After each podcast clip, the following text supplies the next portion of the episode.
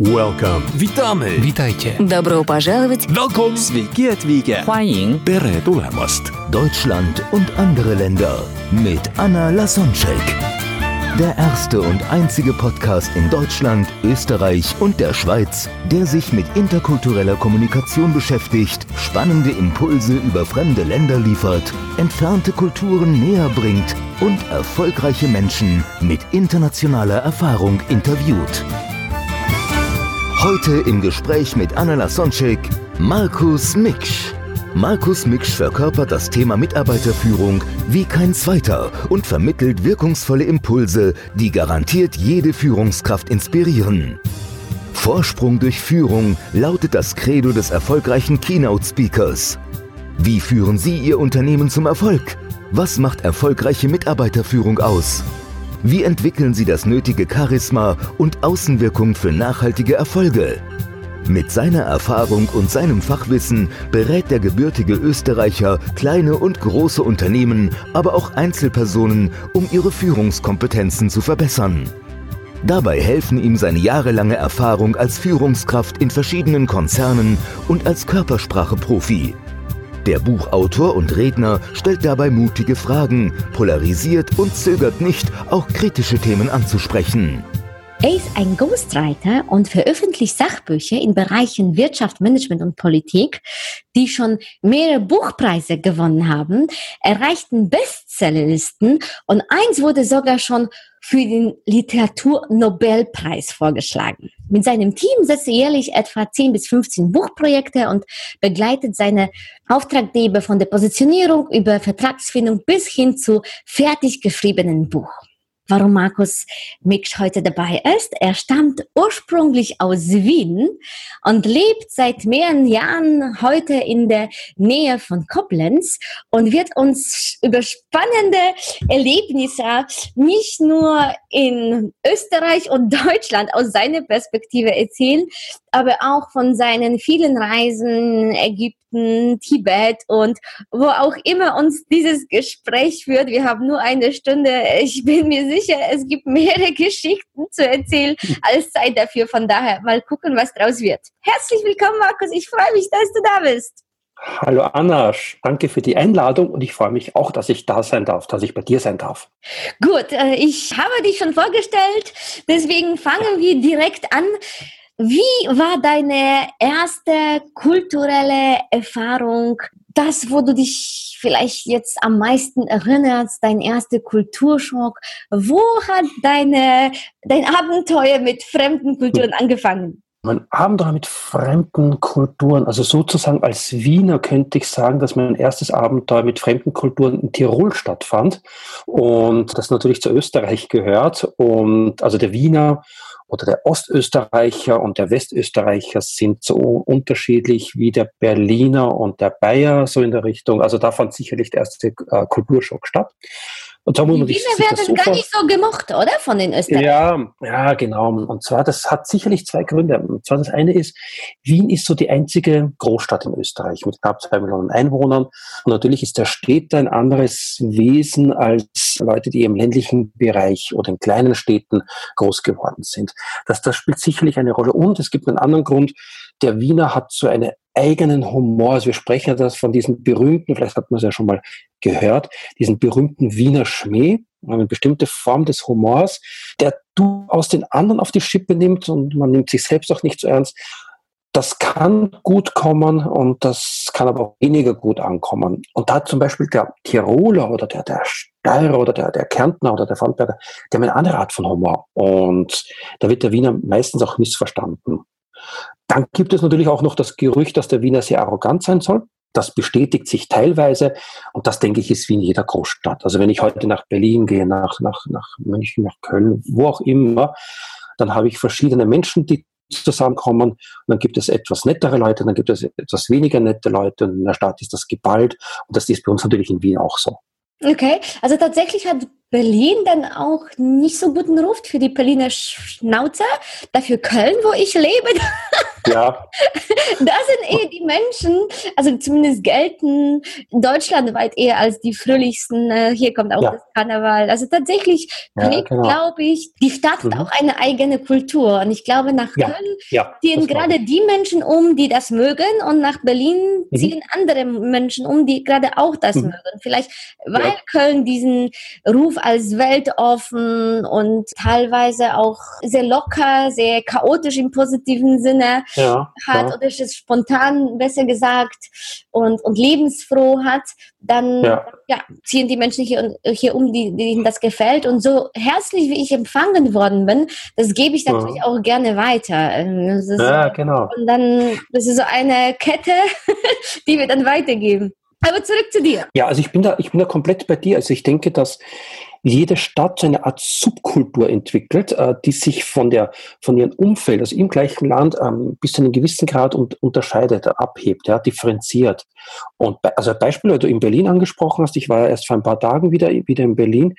Ich mag die Berliner total, weil die eben diesen Art, diesen trockenen Humor haben, wie wir Wiener. Also zu diesem Wiener Schmäh, finde ich bis zu einem gewissen Grad auf Berliner Art und Weise, Berliner Schnauze wieder. Also da komme ich wunderbar zurecht. Und ich komme auch mit, mit, mit Köln logischerweise sehr gut zurecht, also der rheinländische Frohnatur. Aber gerade den Berliner sehe ich ähnlich vom Humor wie der, wie der, wie der Wiener. Mhm, gut, ja, dann zurück zu deinen ersten Erfahrungen. Wir haben uns wieder genau. gequatscht. Genau, also das war jetzt eher mit den Augenzwinkern. Wo habe ich sozusagen meine, meine Unterschiede, eben meinen ersten Kulturschock, logischerweise nicht so ganz ernst gemeint, also mit den Tirolern.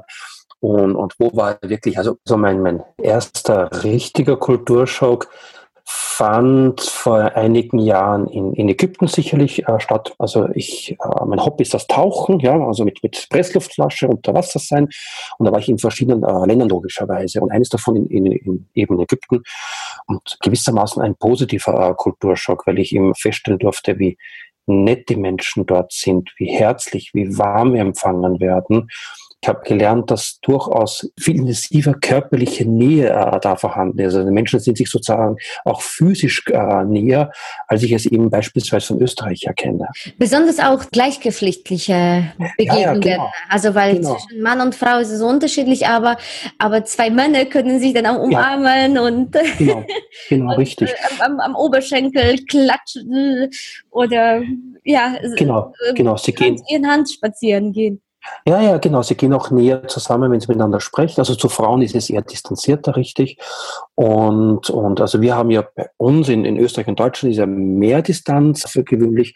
Und dann war ich äh, vor einigen Jahren in Indonesien, auf Sulawesi, das ist eine Insel in Indonesien, auch zum Tauchen. Und das ist so keine Insel, das ist richtig, das sind Leute, die eben teilweise keine Autos kennen, die eben vom, vom Fischfang leben, also wie es es früher mal war bei uns. Und das sind Menschen, die einen sehr, sehr natürlichen Zugang zueinander haben. Und da eben auch sozusagen nächste Kulturschock, wieder im positiven Sinn, weil du das angesprochen hast.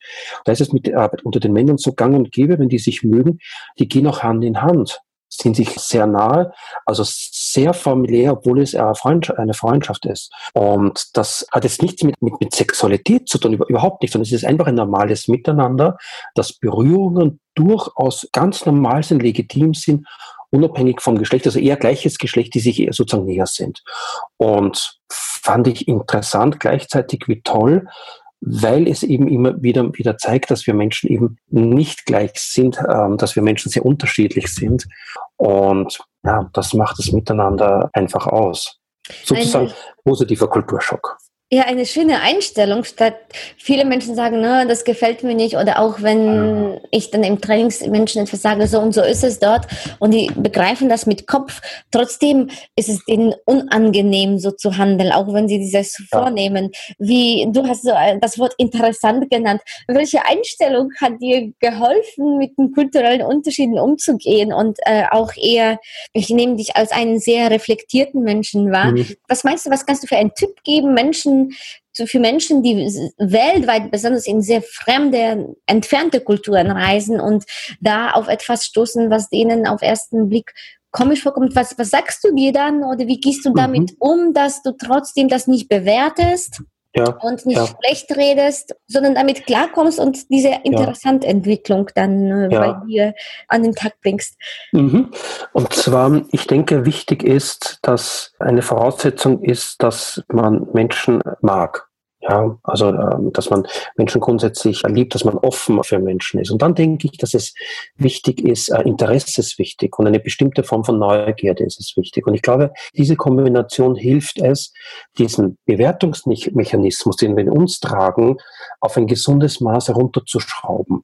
Weil natürlich müssen unter Anführungsstrichen wir Menschen in Schubladen denken. Wir müssen andere Leute bewerten. Das hat unser Überleben seit Millionen von Jahren äh, gesichert, ganz klar.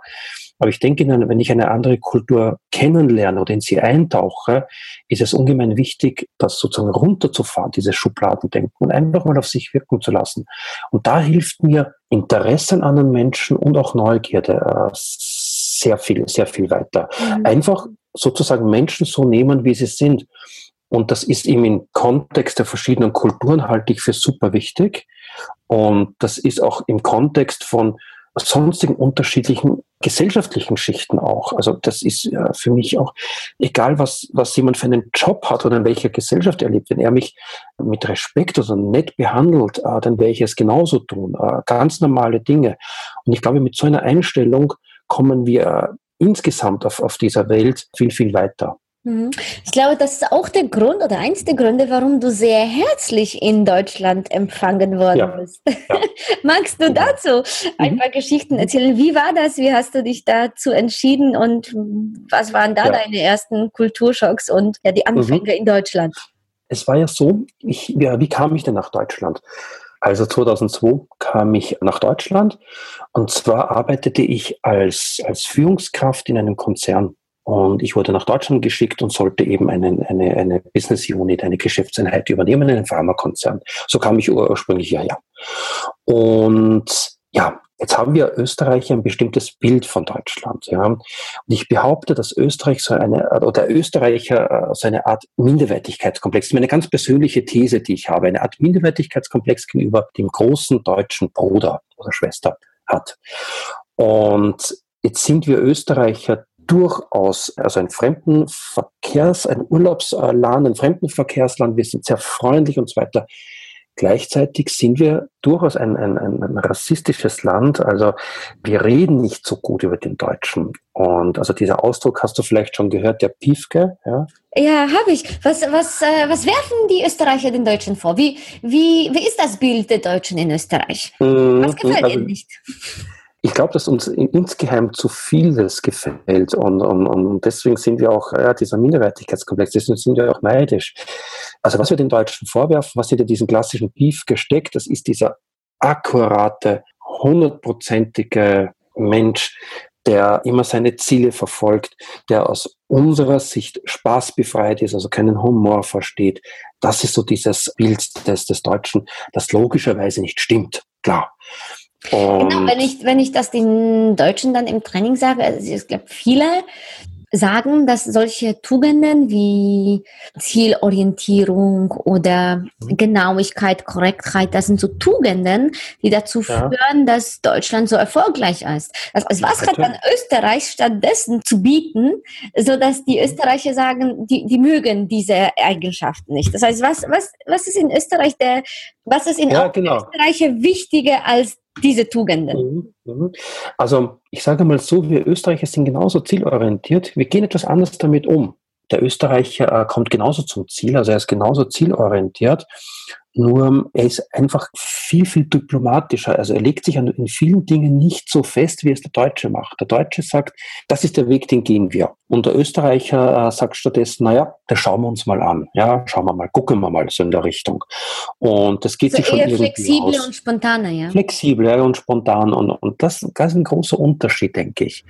Und wir erreichen beide unser Ziel. Der Deutsche versucht es über den geraden Weg. Der Österreicher beschreibt eher so einen Bogen, wenn man so möchte. Und wer weiß, weißt ja. was auf dem Bogen passiert. Vielleicht kommt da eine, ein anderes Geschäft oder eine andere Idee. Genau, oder? genau. Und das passt auch insofern gut zusammen, denke ich, da, wenn wir uns ansehen, wo werden denn beispielsweise in Wien nach wie vor die Geschäfte gemacht? Das ist äh, in Wien in den Kaffeehäusern. Das sehen wir, wenn wir in der Innenstadt herumlaufen, sehen wir viele Männer wie Frauen im Businessanzug, in der Businesskleidung, die in einem Kaffeehaus sitzen und sich mit Laptop dann miteinander unterhalten. Da werden Geschäfte betrieben, also in einer lockeren Atmosphäre. Und das ist typisch für die Denkweise, wie die Art und Weise, wie der Österreicher funktioniert. Mhm. Und, und das sagt, denke ich, viel aus.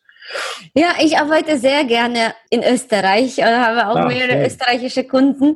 Und äh, mhm. äh, ich merke tatsächlich den Unterschied. Ich, ich, ich freue mich wirklich sehr besonders, wenn ich mhm. in mhm, Österreich bin. Mhm. Weil ich weiß, da, da gehen wir dann meistens zusammen essen und auch nicht nur genau. kennenlernen, sondern es ist einfach Standard und ich werde abgeholt, genau. wir quatschen. Genau. Es ist einfach so schön. Es ist, das sind teilweise dann auch über sehr persönliche Sachen, habe ich festgestellt, über die ich in Deutschland in einem Geschäftsteam nicht sprechen würde. Ja, ja, genau, genau. Also das, der Österreicher geht sehr wohl auf die, auf die, stark auf die Beziehungsebene ein. Ich denke weit mehr oder stärker als das Deutsche macht oder als es das Deutsche kennt.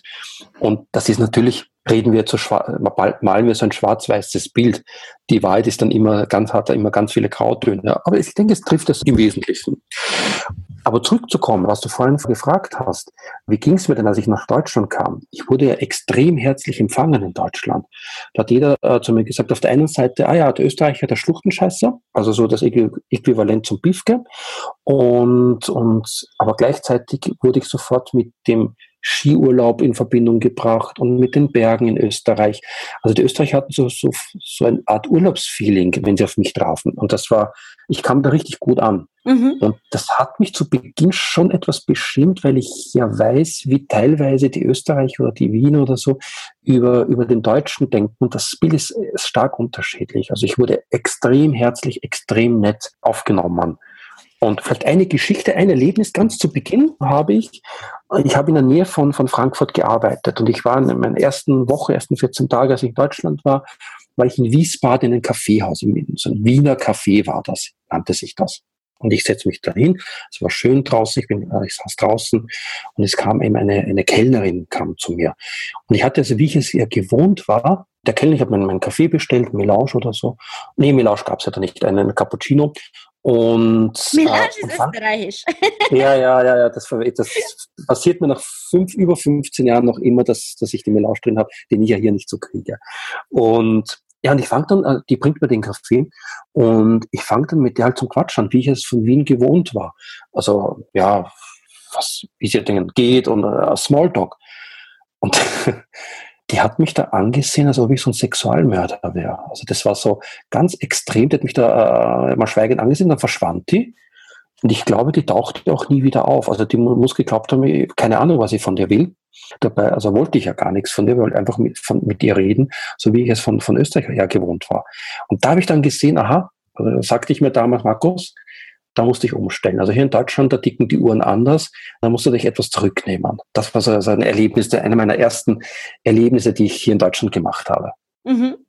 Ja, was, äh, was war so dein, noch so ein, ein Kulturschock für dich? Also so im Nachhinein, im Laufe mhm. der Jahre. Was findest du anders als in Österreich? Mhm. Also zum einen eben die Art und Weise, wie wir die Geschäfte betreiben, also so dieses Knackige und, und, und so etwas, worüber wir vorhin schon äh, auch gesprochen haben. Ein anderer großer Unterschied ist der Humor tatsächlich. Also wir haben in Österreich oder in, in, in Wien haben wir einen anderen Zugang zu Humor, als es, äh, als es in den meisten Ecken in Deutschland der Fall ist. Also der vielleicht nur kurz zur Erklärung, der, der Wiener, dieser, dieser Wiener Schmäh, der, der häufig angesprochene, besteht ja darin, dass sich die Person, der, der Wiener selbst nicht so ernst nimmt und durchaus den anderen auf liebevolle Art und Weise verschaukelt. Und ich hatte auch hier zu Beginn mich haben die Leute nicht verstanden. Also ich habe da irgendeinen Witz gemacht und habe mir gedacht, so jetzt liegen da alle brüllend unterm Tisch vom Lachen und da kam gar nichts entgegen. Also der, die, die, Leute haben mich da irgendwie teilweise angestarrt und, und, und haben sich wahrscheinlich gedacht, äh, was für eine arme Sau. Und, und, und ich hätte mich innerlich zäumeln können, können über meine Witze. Also das ist ein ganz anderes Humorverständnis. Und der Deutsche wiederum hat so einen direkten Humor. Also das ist so, zack, bumm, direkt drauf. Und also das ist auch so ein Unterschied, den, den wir da durchaus haben. Eines noch, ja, eines, was mir noch einfällt, ist, ich glaube, dass der Wiener oder der Österreicher tendenziell, dass er ähm, zugänglicher ist, offener ist. Also ähm, es ist in mir ganz stark, ganz tief verankert, dass ich viel über die Beziehungsebene arbeite. Und das hat mir hier in Deutschland mit Sicherheit sehr schnell weitergeholfen, gerade in beruflicher Hinsicht. Und der Deutsche ist doch eher distanziert. Auch das, was du vorhin erzählt hattest, dass man über gewisse Dinge eben nicht, nicht so spricht. Und, und ich komme schnell auf eine persönliche Ebene, weil das in mir drin ist. Ich glaube, dass hier auch großer Unterschied ist zwischen uns, zwischen Deutschland und zwischen Österreich. Das heißt, was würdest du einem Deutschen raten, der zum Beispiel einen österreichischen Kunden hat oder da Geschäfte machen will? Worauf sollte der achten? Also es sollte mal darauf achten, dass er nicht innerlich unrund wird, wenn der Österreicher für ihn um den heißen Brei herumredet. Das ist ganz normal. Er sollte unbedingt zustimmen, wenn der Österreicher ihm anbietet, dass, dass man das äh, Businessgespräch in ein, in ein Kaffeehaus verlagert. Das ist sozusagen die höchste Adelung, die einem deutschen Geschäftsmann widerfahren kann. Und das ist ein also Zeichen, dass man jemanden mag. Das, ja, ja, also das, genau, dass, dass das auf einem guten Niveau sich befindet, das Gespräch, genau. Und, also auch in einem großen Konzern, also ich kann mir vorstellen, wie bei Selbstständigen, das ist auch in Deutschland durchaus üblich, aber bei großen Konzernen, da, da nehmen sie einfach irgendwie, irgendwie das, verlagern sie es das. Kommt drauf, es kommt drauf an. Also es kommt wirklich drauf an. Also wir leben ja in einer Zeit der Globalisierung.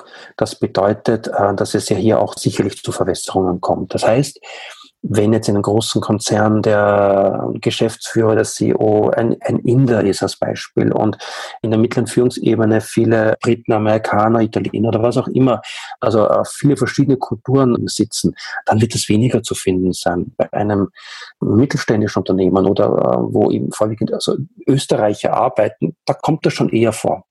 Mhm. Also das, das kann man durchaus, durchaus passieren, ja. Ja, was ich noch sagen wollte, ist, worauf ich noch achten sollte als, als Deutscher, wenn ich mit den Österreicher Geschäfte mache, eh dieses, dieses diplomatische Akzeptieren. Also der Wiener kommt oder der Österreicher, der kommt zu seinem Punkt. Ähm, der ist extrem zielorientiert. Nur er würde normalerweise nicht sagen, wir machen das so oder so, sondern er sagt eher dann, okay, da schauen wir mal, das kriegen wir dann schon irgendwie hin, das geht sich schon irgendwie aus. Es ist in seiner Aussage ist er unspezifischer. Das ist er aber nicht von seiner Entscheidung. Das ist, denke ich, auch ein wichtiger Punkt für einen deutschen Geschäftsmann, wenn er mit Österreichern zusammenarbeitet. Das heißt, der Österreicher würde etwas nie so direkt fordern, sondern er würde das eher so umschreiben, wenn er etwas will oder nicht will.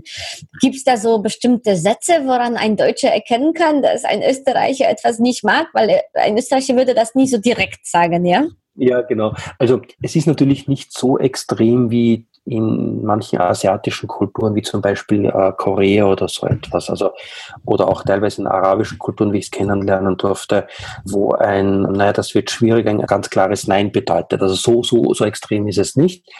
Und ähm, aber so typische Sätze ist, da schauen wir mal, also wir gucken uns das an, oder das passt schon, oder das geht sich aus, das sind so typische Sätze, die, die mehr oder weniger bedeuten, okay, ich bin da so grundsätzlich bei dir, möchte aber jetzt noch keine Entscheidung treffen, das muss ich noch überdenken oder muss ich noch Rücksprache halten. Also das wäre so, so eine Übersetzung Deutsch-Österreichisch, Österreichisch-Deutsch.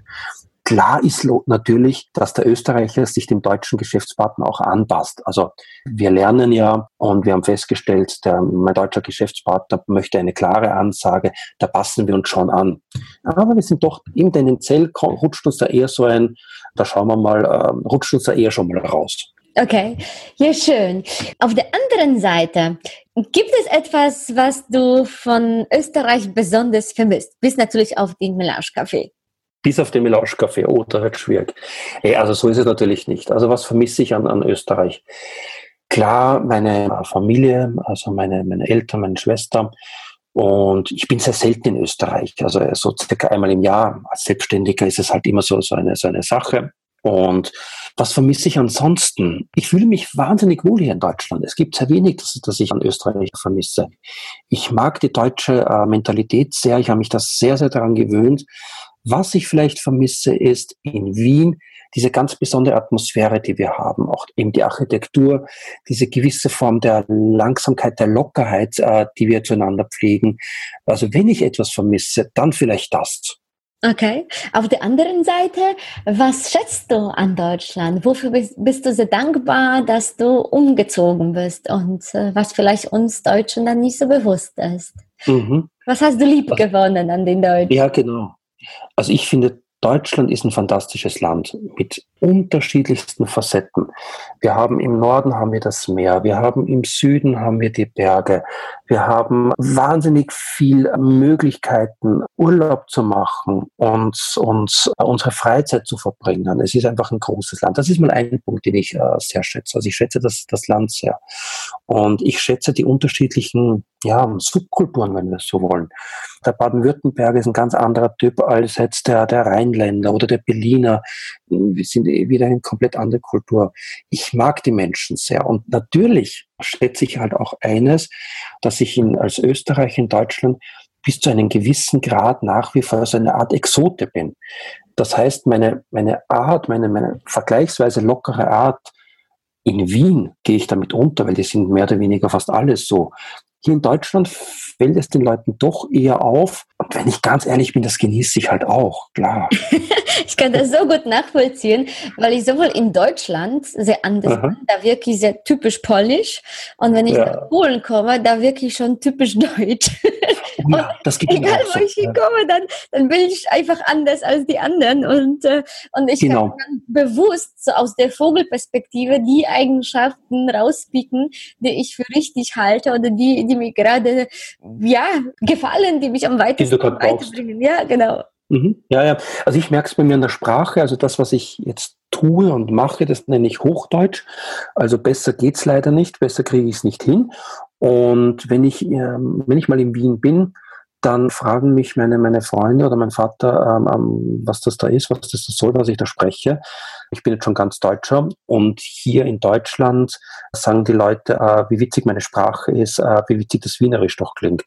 Und weil sich das so also abgeschliffen irgendwie hat. Also ähm, das ist auch so, wer war das? Ähm, der irgendein Sänger hat mal äh, gesungen, ähm, Alien in New York. Der Sting war das. Ja.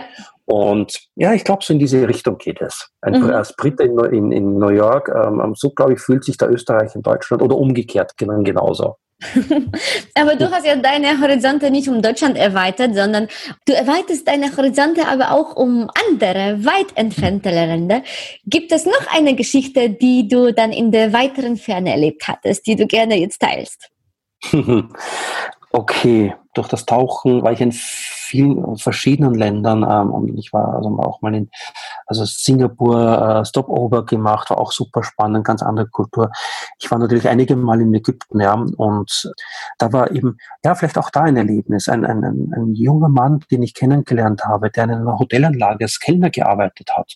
Und ja, der hat ganz gebrochen Englisch gesprochen und, und wir haben uns ja nicht wirklich verstanden. Wir haben uns auf einer gewissen Art, auf einer nonverbalen Ebene gut verstanden.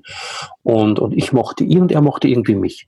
Und das Tolle war so zum Schluss, er hat dann, ich war mit meiner Partnerin, meiner damaligen war ich dort und er hat uns dann ähm, ganz verstohlen mal die Bilder seiner Tochter gezeigt. Also er durfte das scheinbar nicht herzeigen und ähm, wer seine Tochter ist und dass seine Familie weit weg lebt und, und hat uns ähm, dann ganz zum Schluss eine CD geschenkt, von landestypischer Musik. Und das ist vielleicht eine, eine so, sozusagen eine Kleinigkeit. Ich fand dieses, dieses Geschenk so wertvoll.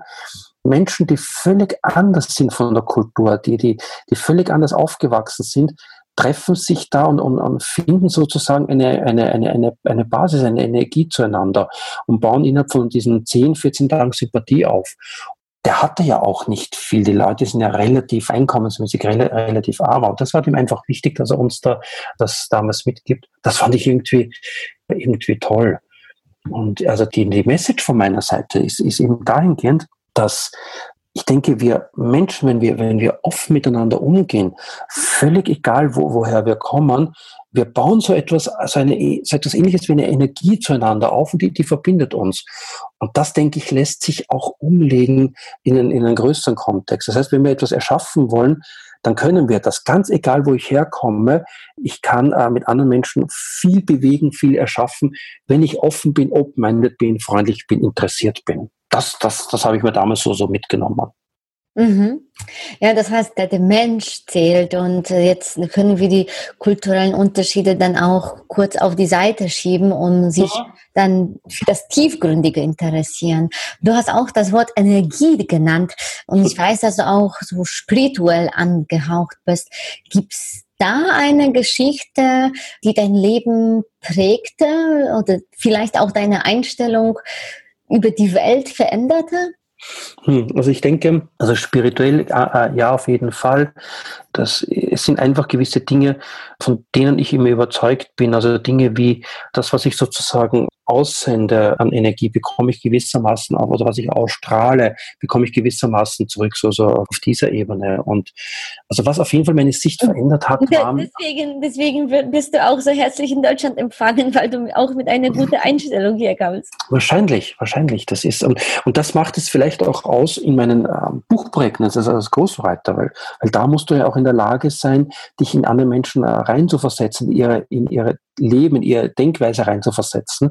Und das, glaube ich, gelingt mir einfach gut, die Art und Weise, wie ich gepolt bin.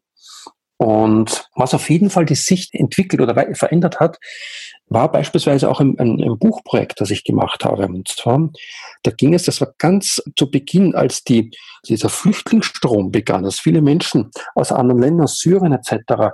nach Deutschland kamen, gab es einen, einen Autor, der wollte mit mir ein Buch umsetzen. Und da ging es darum, warum, diese, warum die Flüchtlinge gut sind für uns, also für die Volkswirtschaft Deutschland. Und der Autor selbst stammt ursprünglich aus Pakistan, lebte in London, wuchs er auf und ist deutscher Staatsbürger, lebt seit Ewigkeiten hier und, und spricht perfekt Deutsch und so weiter. Und hat aber halt dadurch durch seine Herkunft natürlich halt auch eine andere, andere Sicht. Und das hat mir viel, also hat mir ganz stark geholfen, einen bestimmten Blick auf diese Menschen auf die Flüchtlinge auch zu bekommen, der eben von Integration spricht. Was müssen wir tun, um die Menschen schnell zu integrieren und so weiter. Das hat mich sehr bewegt, dieses Buchprojekt. Da habe ich wahnsinnig, äh, wahnsinnig viel gelernt. Das hat mich sicherlich auch, glaube ich, im Positiven verändert. Ich habe meinen, meinen, meinen, meinen Horizont noch mehr erweitert. Mhm. Magst du uns da auch ein paar Stichpunkte verraten, was du da aus dem Projekt für dich gelernt hast? Ja, ich überlege mal. Also zum einen ist es, dass wir Menschen müssen etwas äh, zu verlieren haben, um einen Wert zu erkennen. Also am gefährlichsten sind die Menschen, die eben schlicht einfach nichts mehr zu verlieren haben, deren Familie tausende Kilometer entfernt sitzt, die keine Job haben, keine Zukunftsaussichten und, und, und so weiter. Das sind Menschen, denen letztlich alles egal ist. Das heißt, wenn du eine Kultur oder wenn du Menschen integrieren möchtest in eine andere Kultur, dann gib ihnen etwas, dann gib ihnen Perspektiven, gib ihnen Hoffnung, gib ihnen Job, hol ihre Familie hierher, dann werden sie alles dafür unternehmen, normalerweise alles dafür unternehmen, um ein wertvoller Teil der Gesellschaft zu werden. Das ist ein Punkt, den ich, den ich gelernt habe. Dann ein zweiter Punkt ist, wir brauchen natürlich Bildung, das heißt, die jungen Generationen, die herkommen, also jetzt, wenn wir uns jetzt fokussieren jetzt auf das Buch, auf die Menschen, die aus einem anderen Land, aus Kriegsgebieten geflüchtet sind, zu uns kamen. Von diesen die Generation, den Eltern, da werden wir investieren müssen. Da müssen wir als Land Geld investieren. Die nächste Generation, äh, wenn wir es geschickt anschauen, da können wir lernen und da können wir auch wieder, da bekommen wir wieder Geld zurück sozusagen, wenn sie mit ihren Steuern und so weiter wieder investieren werden. Das wird aber nur dann gelingen, wenn wir ihnen eine schulische Ausbildung bieten können. Und dazu müssen wir unser gesamtes Schulsystem, wie wir es bis jetzt haben, einfach in Frage stellen. Wir müssen uns da weiterentwickeln, sonst wird das halt einfach nicht gelingen. Also wir, Schulbildung ist essentiell und Schulbildung darf sich nicht reduzieren auf eine deutsche oder eine europäische Herkunft. Also wir müssen sozusagen eine, eine, eine Philosophie dieses Open-Minded äh, entwickeln, wenn wir haben wollen, dass diese Menschen, die da sind, auch künftig in unser Steuersystem auch einzahlen, also ein gesamter Teil von uns werden. Sonst wird es nicht funktionieren. Das habe ich mir auch mitgenommen. Ja, das habe ich auch gelernt. Schön. Ja, und aus den ganzen Buchprojekten, die du machst und mhm. aus dem allem, was du bei Reisen gelernt hast, was ist deine Mission? Was möchtest du auf der Welt verändern und unterstützen? Das ist ja, sehr spannende Frage. Also grundsätzlich denke ich, dass es wichtig ist, dass jeder Mensch für sich eine Vision hat, also so dieses Big Picture, dieses große Bild, woher komme ich, wohin möchte ich gehen und vor allem, was möchte ich hinterlassen. Das halte ich für sehr wertvoll. In meinem Fall bedeutet das, ich möchte Menschen dabei unterstützen, dass sie sich zum einen weiterentwickeln und zum anderen, dass sie ihr Wissen, und ich bin davon überzeugt, dass die allermeisten Menschen etwas sehr Wertvolles in sich tragen, also wertvoll für unsere Gesellschaft ist und dass dieses Wissen eben weiter verbreitet wird. Das ist etwas, das tief in uns schlummert, in uns Menschen. Das haben wir vor einer Million Jahre schon gemacht, als wir Höhlenzeichnungen da machten, als wir am Lagerfeuer uns Geschichten erzählten. Wir wollten Wissen weitergeben das ist etwas, das mir sehr wichtig ist. Und das hat auch dazu geführt, mit Sicherheit, dass ich Ghostwriter wurde und dass ich genau diesen, diesen Weg auch gehe. Und das ist meine, meine, meine Vision. Also es war zuerst diese Vision da und dann entstand daraus eben dieser, dieser Job und nicht umgekehrt. Ach schön, ja, ich bin mir sicher, dass du dann auch für die Zuhörer irgendwie ein Geschenk, eine Überraschung parat hast, die auch ja. Menschen hilft, dann eigenes Projekt, eigenes Buchprojekt umzusetzen. Ja, genau, richtig. Aber bevor das passiert, habe ich noch eine mhm. Überraschung mhm. für dich, von der du nicht weißt. Kurze Frage, kurze Antwortrunde mit dir. Und zwar gibt es das Wort interkulturell, wo für jeden Buchstaben ein kultureller Unterschied steht mit einem Gegenpol. Und ich möchte, mhm. dass du dir aus diesen zwei Worten das Wort auswählst, was für die Österreicher im Vergleich zu den Deutschen besser passt.